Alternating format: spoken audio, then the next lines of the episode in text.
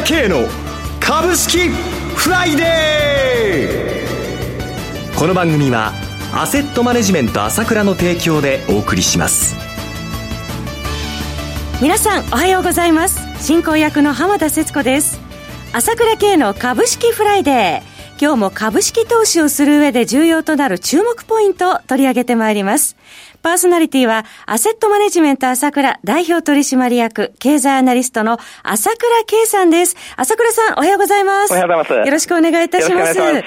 昨晩のニューヨーク市場では主要3指数揃って2日続伸して戻ってまいりましたね。強いですよね。強いですね。もう、ダウ半値戻りですか？そうですよね。もうこれで半値戻り達成ということでね、はい、高値はついに2万4000ドルまで一時入りましたからね。は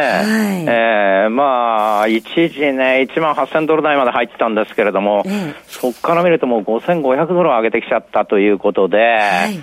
非常にいい戻りになってますよね。半値戻りは前値戻りって言いますけれども、さすがにみんなそこまでいくとは思ってませんけれども、えー、ただね、やっぱりこの、感染者が50万人なすごい勢いで、もうアメリカ中に感染が広がってね、まあ多少はちょっと今落ち着いてきてるところだけども、大変なことになっているにもかかわらず、半値戻りでどんどん上がってきてるっていう、ここがすごいんですよ。やはりこの勢いの要因としては、昨日の FRB、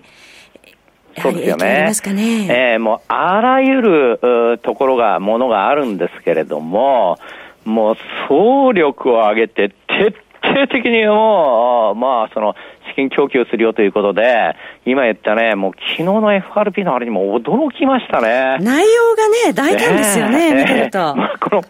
まあ、地方銀行ですからね、はい、まあ、その、まあ、日本は株も買ってるけれども、えー、それどころじゃなくて、FRB はジャンク債まで買っちゃうって言うんでしょ、はい、まあ、格下げされたものという、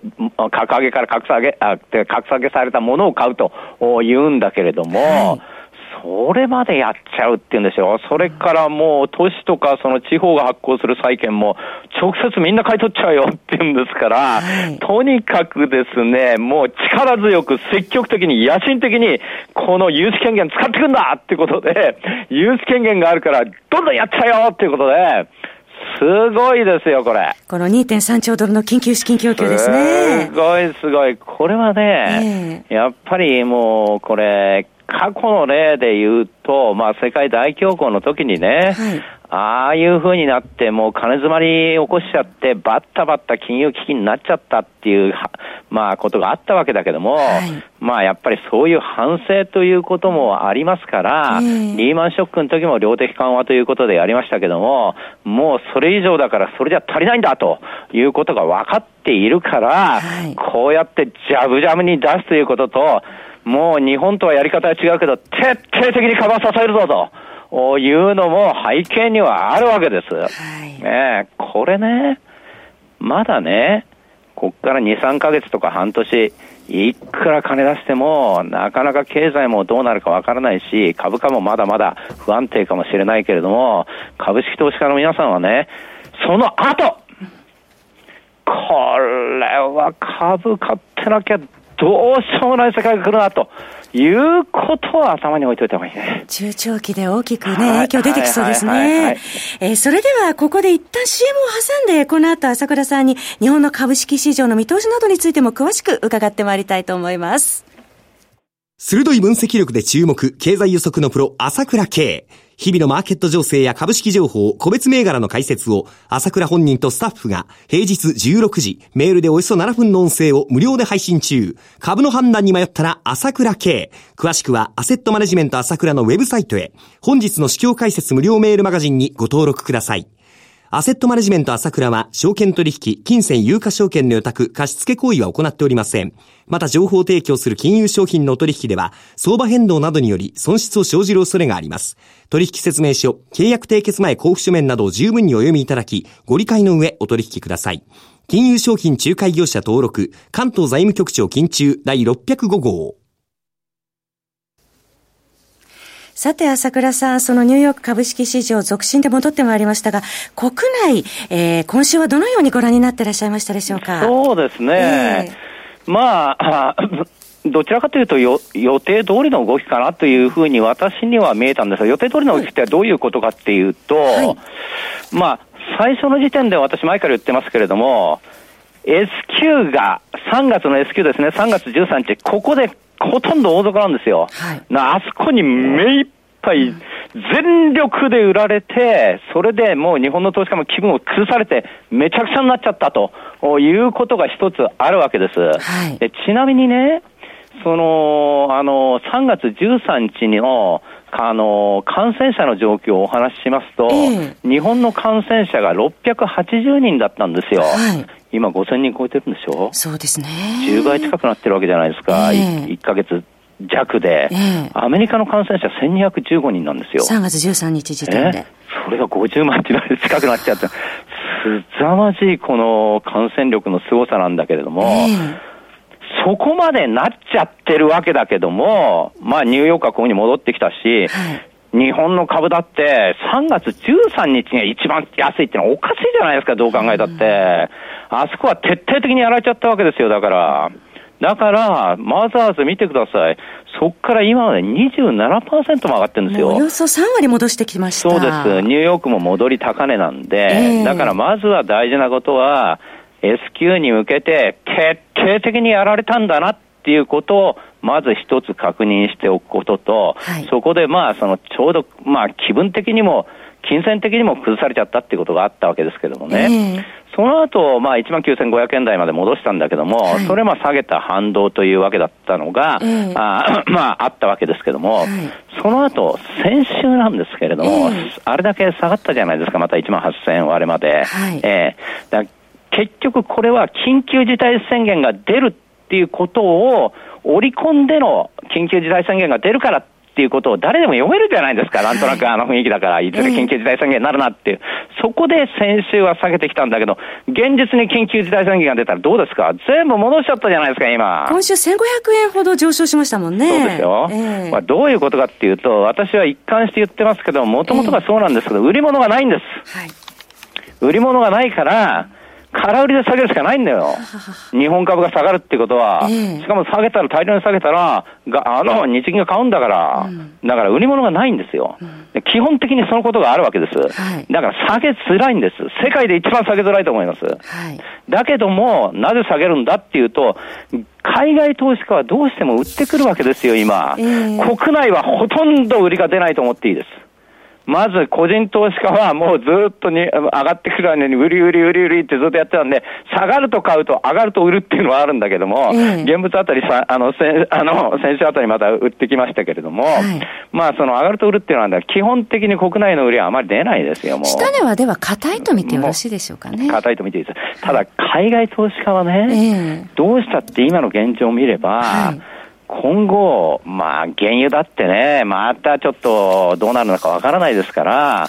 それはね、その、あの、ファンドが売る売ったりですね、ノルウェーのファンドだって売るかもしれないですけど、金がいるじゃないですか、どこでも。えー、山ほど。で、解約もあるだろうし、だからこれ断続的に出てくる可能性はあるわけですよ、まだ。はいそうは言っても、この海外投資家の売りのあれを見てもですね、えー、先々週はですね、9517億円売ってたんですよね。はい、先週は650億まで減ってんですよ。えー、だから、ガターンって減ってきたわけです。はい、それに伴って、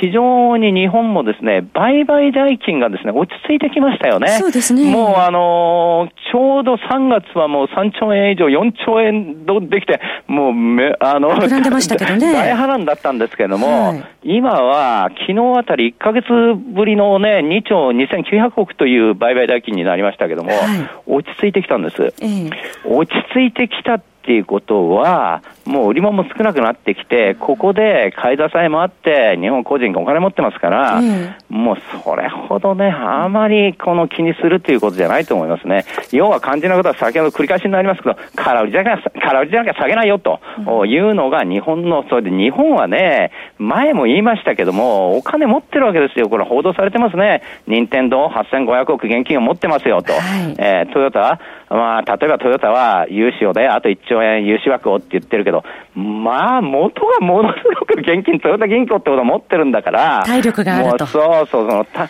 まあ、日産みたいにね、えー、ちょっとこう、財務的にっていう会社はありますよ。はい、だけども、体制は日本の企業っていうのは、このボーイングがああいうふうにひどくなっちゃうのも、もう儲かりました、配当です、自社株買いですってやりすぎだったんで、えー、こういうことになっちゃってるわけなので、この辺は慎重な日本の国民性っていうのがね、はい、要は体力があるわけ、うん、だから危機にはむしろ強いわけですよ。えー、確かに、それはね、これだけじゃなくて、コロナのことでもそうなんです。確かに、まあ、アメリカであれだけになっちゃったっていうのも、トランプさん自身が、ああ、俺はマスクはつけないよって言ってるぐらいだから、そういう文化なんで、そのままもろにね、バスなんかでどんどんどんどん咳が出てましたよっていうことになっちゃえば、ああいうふうになっちゃうけれども、もう日本見てくださいよ、これ。マスクは売ってないんですよ、どこにも。それにもかかわらず、マスクしてる人を見つけるのが難しいね。どこで手に入れてんのってぐらいに、これだけマスクをしてなくて、マスクが売ってないのに、マスクを持ってるわけよ。危機意識が強いですよね、高いですよね。日本の国民性なのよ、えー。ちゃんと備えてるわけ。何かあっても大丈夫なように預金はしてるし、もしもの時にマスクは持ってるし、下がったら買うお金はあるし、そこでね、私もね、まあ、うちの東京丸の内ですが分かりますけれども、えー、今回、この緊急事態宣言が出てから、東京駅もこの近辺もですね、本当に8割減、9割減ですよ。閑散としてますか？もう人が全然歩いてないんで、えー、これじゃあ、う移りようもないなと思いますけれども。徹底されてますね。そう、そういうところが日本の国民性なんですよ。えー、まさにこれから日本の国民性とか財務体質の強さとかそういうところがもろ出てきて、結局私は日経平均は、あの、いわゆるニューヨークダウンの値段を抜いてくるという流れにはなると思いますけどね、今すぐと言うんじゃないけれども、そういう方向に動くと思いますけれども、はい、まあそういうところの強さが出るというのがこれからなんで、まあ私は一貫して言ってますけれども、まあまりも弱気にならずに、それはまあ今すぐ上がるってわけにはこの状態ですから、い、いかないですよ。いかないけれども、えー、このもう大量に投下されたお金がうなりを上げる時が来てですね、結局ですね、最終的にこの月は残念ながらインフレで払うしかありません。結局株式を持ってる人が日本を救う時が来ると思いますね。そういうことになっていくと思います。いずれ日本の本当の強さが見直されてくるということですね、はい。はい、えそろそろお別れのお時間です。お話はアセットマネジメント朝倉代表取締役経済アナリストの朝倉圭さんでした。私朝倉慶が代表を務めますアセットマネジメント朝倉では SBI 証券楽天証券証券ジャパンウェルスナビの口座開設業務を行っています。私どもホームページから口座開設をしていますと週2回無料で銘柄情報を提供するサービスがあります。ぜひご利用ください。それでは今日は週末金曜日頑張っていきましょう!